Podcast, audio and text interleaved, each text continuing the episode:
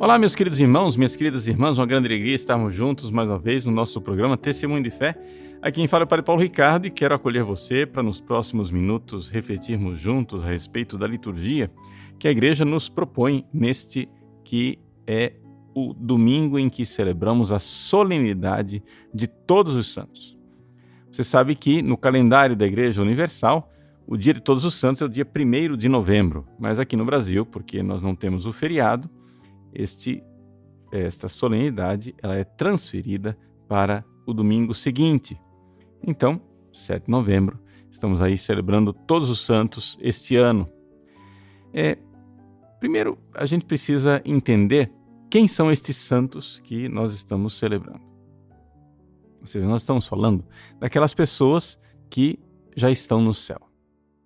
É exatamente aquilo que nos recorda o livro do Apocalipse, a primeira leitura não é? Ou seja, esta visão extraordinária dos santos na glória do céu. O Apocalipse fala é, dos santos do Antigo Testamento e dos santos do Novo Testamento. A primeira visão que aparece é dos santos do Antigo Testamento. Ele diz assim: Ouvi então o número dos que tinham sido marcados. Eram 144 mil de todas as tribos dos filhos de Israel. Então, o livro do Apocalipse vai e enumera né, todas estas tribos, né, 12 mil de cada tribo, cada uma das 12 tribos, 12 vezes 12, né, 144 mil. O que é que significa isso? Significa que os santos do Antigo Testamento foram poucos, né? porque, claro, as pessoas que chegaram à santidade, chegaram à salvação antes da vinda de Cristo, não foram tão numerosas assim.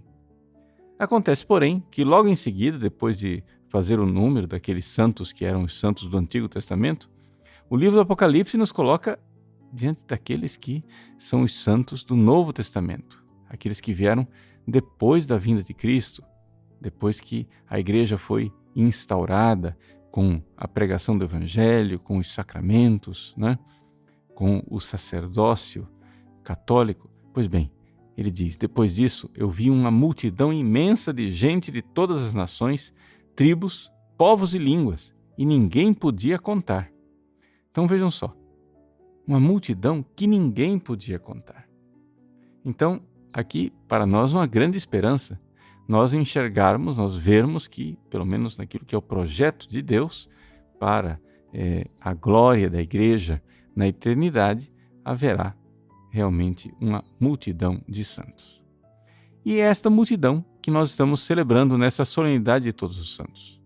Santos que jamais serão conhecidos aqui na terra pela sua santidade. Ou seja, santos que não foram canonizados, santos que viveram é, nos, nas tarefas mais humildes, nos lugares mais escondidos, santos que ninguém deu bola, né? e que, no entanto, no céu são gloriosos no céu, alcançaram uma verdadeira santidade. Aí você vai perguntar, mas padre, é, e como é que faz então né, para se ser santo?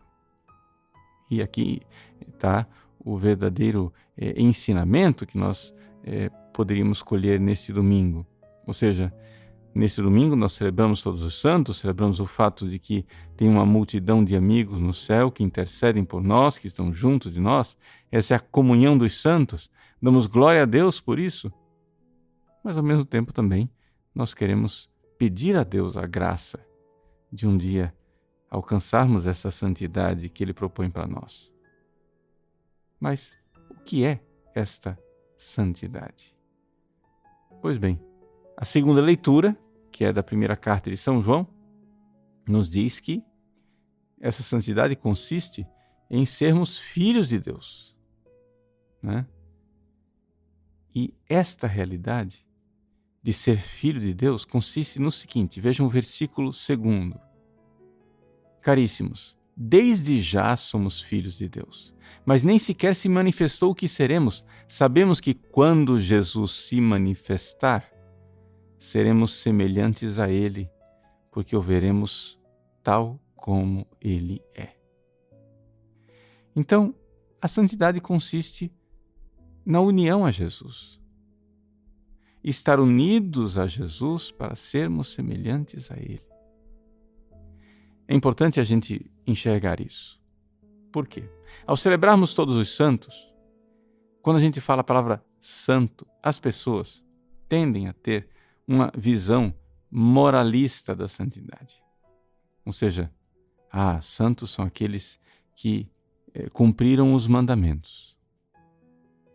É verdade, os santos cumpriram os mandamentos. Mas dizer isso é dizer muito pouco. Ou seja, os santos foram as pessoas que realmente se uniram a Jesus. E aqui a gente precisa entender isto exatamente para que a gente possa desencalhar, né? Ou seja, você que ouve que nós somos chamados à santidade, né? Você que talvez sinta até um desejo de ser santo, você talvez se sinta um pouco frustrado. Por quê? porque você diz assim: Poxa vida, mas é tão difícil. Eu tento, mas como que eu vou alcançar essa santidade? Bom, primeira dificuldade para alcançar a santidade é que as pessoas não sabem o que é a santidade. Essa é a primeira barreira. Essa é a primeira, primeiríssima barreira. As pessoas não sabem em que consiste a santidade. Elas acham que a santidade consiste num esforço humano de seguir meticulosamente os mandamentos e depois, com as nossas virtudes humanas, nós alcançarmos né, um grau de perfeição e de santidade com nossas próprias forças, e aí nós somos santos. Depois desse grande esforço humano, nós conseguimos construir a santidade. Mas isso não é a santidade. Isso é uma torre de Babel. Ou seja, os antigos, conta o livro do Gênesis, eles quiseram com suas próprias forças construir uma torre para chegar no céu, com suas próprias forças, com seus com suas virtudes, poderíamos dizer assim. E no entanto, o resultado disso, né, desta soberba do homem querer se erguer até a altura de Deus, foi a confusão e a destruição. Então, como é que a gente faz para ser santo? Bom, a primeira coisa, nós precisamos entender que a fonte da santidade é Jesus. É por isso que houve poucos santos no Antigo Testamento. Porque Jesus não tinha ainda vindo e somente aqueles que entraram em contato com a promessa do Cristo que vinha, que creram e foram fiéis a ela, é que alcançaram a santidade. É por isso que no Novo Testamento existem muitíssimos santos. Por quê? Porque Jesus, fonte da santidade, se dá mais facilmente para aqueles que já o conhecem, porque sabem que Deus se encarnou e veio no nosso meio, mas não somente, também porque nós temos os sacramentos nós temos os meios de salvação e de santificação mais acessíveis, mais próximos de nós. Então, a primeira barreira que a gente tem que tirar para que atrapalha a gente alcançar a santidade é o fato da gente ter um conceito falso de santidade. A santidade não é simplesmente um esforço humano, é um esforço humano também, mas a santidade é, sobretudo, Jesus que vem até nós. É nós nos unirmos a Ele. A santidade, a gente poderia dizer numa palavra, é a união com Jesus. Essa união que inicia aqui na terra, mas que será perfeita lá no céu. E aí a gente começa a enxergar um segundo ponto: que esta santidade, esta união com Jesus, ela pode ser realizada de uma forma mais generosa ou de uma forma meio preguiçosa. Ou seja, você vai se unir a Jesus para ser santo. Mas você chega até ele, como aquele jovem rico que diz assim: Senhor, o que é que eu devo fazer para entrar no reino dos céus? Jesus disse: siga os mandamentos. Ah, mas isso eu já faço. Ou seja, se o jovem rico fosse um católico dos dias de hoje, ele poderia dizer: Ó, oh, eu já vou à missa aos domingos, eu rezo meu texto todos os dias, me confesso com frequência, pago meu dízimo, cumpro meus deveres com a minha família, cumpro meus deveres profissionais de estado de vida. Eu faço tudo direitinho. O que a regra está pedindo, eu estou fazendo. Pronto e acabou. Não tenho pecado. Essa pessoa, ela vai até se confessar. Quando vai se confessar, ele não tem muita coisa para apresentar, né? Ou seja, vai lá na confissão e não sabe nem o que dizer direito, porque, poxa vida, eu não tenho pecados para apresentar, pecados graves. Tem imperfeições, aqueles, é, aqueles deslizes pequenos do dia a dia. A pessoa não sabe nem como confessar, examina, examina a consciência e não encontra um grande pecado. Para a maior parte das pessoas, se você fosse lá se confessar e não encontrasse pecado para confessar, o que é que você diria? Nossa, eu já sou santo. Só que é um conceito errado de santidade. Sabe por quê? Se você parou de pecar, isso só significa que você está em estaca zero. Isso só significa que você zerou a conta, entre aspas. Ou seja, você parou de ofender a Deus. Mas santidade não é isso. A santidade supõe que você parou de ofender a Deus, é claro. Supõe que você segue os mandamentos, é claro. Supõe que você parou de pecar, é claro. Mas a santidade é, na realidade, a união de amor com Jesus. É próprio do amor querer se unir à pessoa amada, unir a nossa vontade a Jesus e unir generosamente. O jovem rico chega lá e diz para Jesus: Eu já cumpro os mandamentos. E Jesus então diz: Então está faltando uma coisa para você ser santo, para você ser perfeito, para alcançar a santidade. Não faça somente aquilo que é obrigatório. Faça aquilo que ninguém te obriga. Seja generoso. Entregue sua vida generosamente. E aí, nós vemos que o caminho da santidade, então, se apresenta como algo que as pessoas não querem seguir. Eis aí a miséria. A gente quer ser santo, mas não quer pagar o preço de ser santo. Porque para ser santo, você não pode cumprir somente suas obrigações. Você tem que fazer aquilo que você não é obrigado. Você tem que fazer generosamente. Você tem que ser generoso. Dar aquilo que o mandamento não pede, mas que você quer dar na generosidade do seu coração. Então vejam só, nós estamos aqui vendo como que a gente faz para ser santo. Primeira dificuldade, já vimos. As pessoas não são santas porque não sabem o que é a santidade. As pessoas acham que a santidade é parar de pecar. Mas a santidade não é isto. A santidade é, claro, parar de pecar, mas, sobretudo, a santidade é se unir com amor generoso a Jesus, que na ação do Espírito Santo nos transforma para sermos semelhantes a Ele. Ou seja, ser semelhante àquele que nós vemos agora pela fé e veremos face a face no céu. É assim que são os santos. Bom, a primeira dificuldade, as pessoas não sabem o que é ser santo. E a segunda dificuldade, nós também já vimos. Uma vez que a pessoa sabe o que é ser santo, bom, aí ela não é generosa. Ela quer fazer só o que é obrigado. Vamos supor, se eu sou padre, ah, eu rezo a minha missa diária, eu rezo a minha liturgia das horas, rezo o terço, faço a minha visita ao Santíssimo Sacramento e boa noite cumpro minhas obrigações. Quando os fiéis vêm, eu atendo. Sou um padre exemplar. Sim, mas não vai ser santo nunca. Por quê? Porque o santo não cumpre só os seus deveres. O santo, ele é generoso. O santo faz o que ninguém está pedindo que ele faça. O santo faz aquilo que verdadeiramente é o dar tudo aos pobres que Jesus pede ao jovem rico. E tem alguma coisa que Deus está pedindo para você.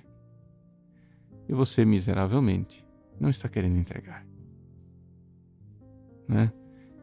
E aqui a gente vê que as pessoas, então, são tomadas por uma doença. Uma doença que atrapalha o caminho da santidade. É a chamada assídia. É, assídia, aquela tristeza que invadiu o jovem rico. A palavra assídia talvez você nunca tinha ouvido na sua vida, mas ela descreve bem o que é a tristeza do jovem rico. O que é assídia? A assídia é uma mistura de tristeza com preguiça. Não sem um certo ressentimentozinho, não sem uma certa raivinha com Deus, não é? Exatamente essa coisa de que Deus vai e me pede a generosidade e a pessoa fica meio raivosa, fica meio chateada com Deus. Nossa, mas para que ele foi pedir isso? Não podia me deixar em paz? Não pode ser do meu jeito? Por que é que tem que ser do seu jeito? Por que é que tem que ser do jeito de Deus? Meus queridos, Deus é amoroso, Deus é bondoso. Deus quer o nosso bem e por isso Ele nos pede, nos pede tudo. Porque Ele quer que nós sejamos totalmente felizes. Você não quer ser feliz somente 70%. Você quer ser feliz 100%. Então, entregue tudo. Então, para concluir essa nossa homilia, então vou dar algumas dicas de como é que nós podemos é, trilhar esse caminho da santidade.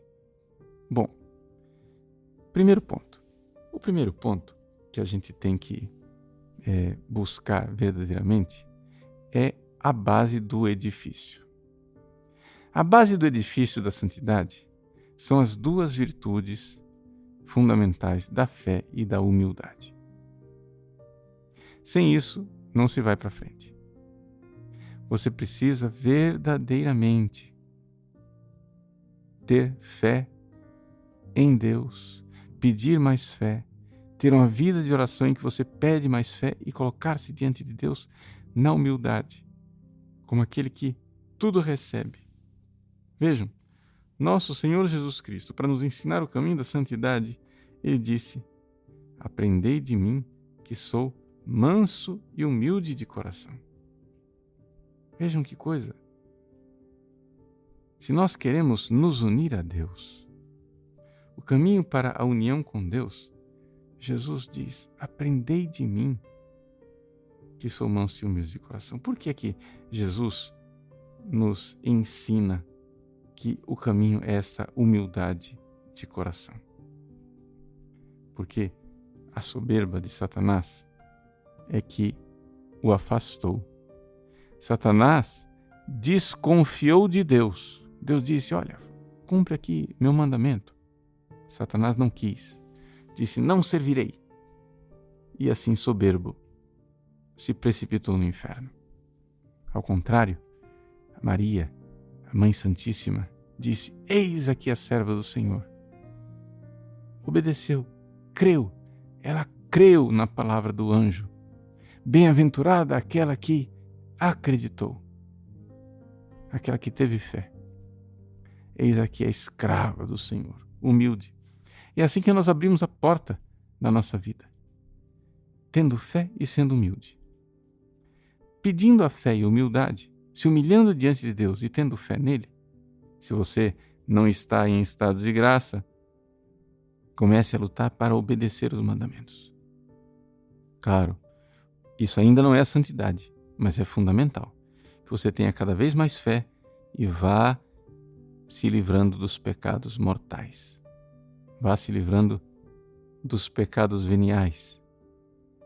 E isto, cada vez mais, numa mansidão, uma docilidade, como uma criancinha que se entrega nos braços de Deus. Vejam, a santidade, como eu disse, não é uma obra meramente humana. Claro, tem algo que você precisa fazer, mas ela é sobretudo uma obra de Deus. É você se unir a Jesus. É Jesus quem vai fazer essa santidade. É por isso que a primeira coisa da santidade que Jesus nos coloca no Sermão da Montanha, que é o Evangelho desse domingo, é bem-aventurados os pobres em espírito, porque deles é o reino dos céus. Quem é esse pobre? O pobre em espírito é aquele que tem essas duas virtudes, a fé e a humildade. Né? É aquele que verdadeiramente se rebaixa diante de Deus e confiante nele. Deus é minha única riqueza. Você vai caminhando. E então, em estado de graça, com esta buscando esta humildade esta mansidão, eu então dou a você a dica do caminho de ouro. Esta via régia, esta via de ouro para a santidade, que é a Eucaristia. Um santo recente, beatificado pela igreja, um jovem chamado Carlo Acutis, ele dizia que a Eucaristia é a minha autoestrada para o céu. Pois bem, não é somente a autoestrada do Carlo Acutis, é de todos nós. Comungar bem, comungar generosamente, comungar frequentemente, comungar cheio de piedade, aderir a Nosso Senhor com um coração né, manso e humilde. A divina Eucaristia, ela é uma promessa de Deus que nos dá a união com Cristo. Lembra que o princípio da santidade é a união com Jesus? Então, se você começar comungando fervorosamente todos os dias, você terá uma união cada vez maior com Jesus. Viva para isso. Muitos santos viveram disto. Ou seja, viviam o seu dia dividido em duas partes. Na primeira parte do dia, ele se preparava para comungar. Na segunda parte do dia, a ação de graças pela comunhão recebida. Se você dividir o seu dia nessas duas partes, seria uma maravilha. Vamos supor que você vá à missa de manhã. Pois bem, comungou? Então você passa toda a parte da manhã em ação de graças pela comunhão recebida. Depois, lá de tarde, você começa a se preparar para a comunhão que você vai receber no dia seguinte. E essa busca da união com Jesus é que nós iremos seguir um caminho onde Ele vai nos pedindo atos cada vez mais generosos. Vá aos poucos, vá crescendo organicamente neste caminho de santidade. Meus queridos, nessa solenidade de todos os santos, nós católicos estamos celebrando um grande mistério. O mistério de amor de Deus que quer que nós participemos no céu da sua felicidade a felicidade que Deus quer nos dar não é simplesmente uma felicidade humana, nem uma felicidade humana melhorada. Ela é sobrenatural. É participarmos da vida do próprio Deus. Isso não é possível fazer se Deus não vier ao nosso encontro. Se Ele não vier ao nosso encontro, não vier nos ajudar, nós nunca alcançaremos. Então, ele quer. Ele está nos dando essa possibilidade de nós alcançarmos, né? alcançarmos esta vida de amor, a vida dele. Ele vem, então, mansos e humildes de coração. Seguindo os mandamentos, vamos ser generosos e usar o caminho da divina e santa Eucaristia como nossa autoestrada para o céu. Quero concluir esse programa Testemunho de Fé fazendo para você um convite né, todo especial que esta semana nós, no site padrepauloricardo.org, iremos lançar um novo curso sobre a Divina Eucaristia.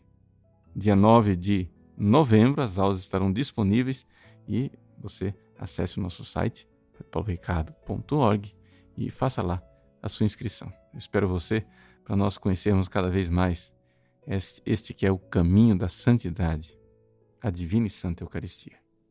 Deus abençoe você e lhe conceda a graça de uma mudança de vida no caminho da santidade.